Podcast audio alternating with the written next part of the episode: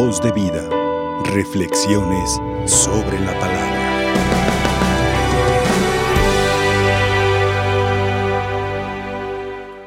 Hermanos, escuchamos en la primera lectura del libro de los Macabeos cómo Matatías era un hombre un hombre fiel y aunque le presentaban oro, plata para ser un tanto infiel, él se mantenía firme, se mantenía firme en la fe que tenía en Dios.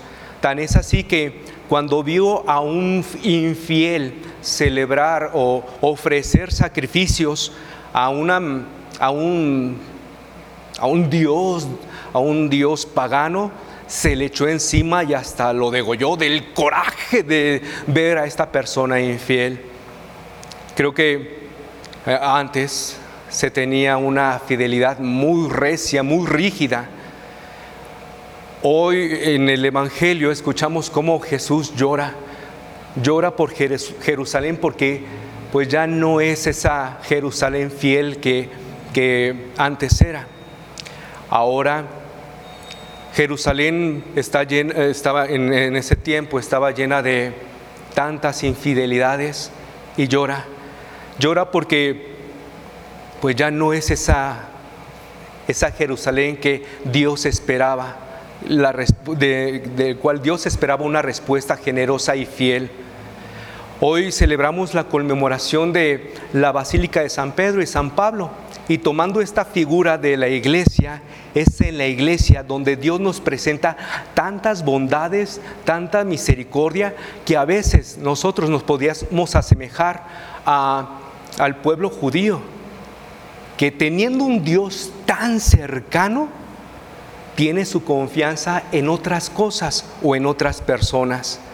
Tiene su confianza en, en oro, en plata, en otras cosas que el mundo aparentemente nos da la felicidad, pero en realidad es una felicidad momentánea, entre comillas, porque en realidad no es felicidad.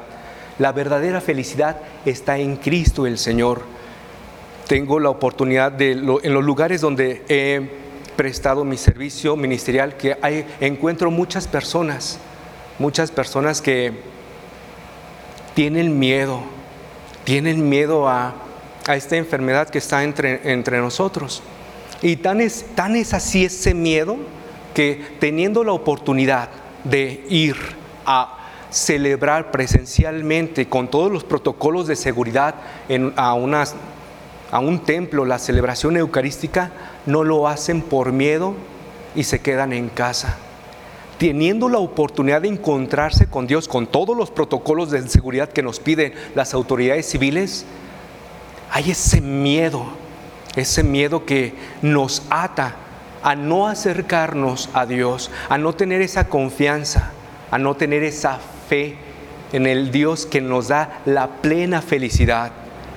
Ojalá, hermanos, que cada uno de nosotros dejemos el miedo, el temor, la infidelidad a un lado y procuremos siempre, siempre confiar en aquel que nos da la felicidad. Hoy, Hoy escuchábamos, más bien, más que escuchar, respondíamos en el Salmo, Dios salva al que cumple su voluntad.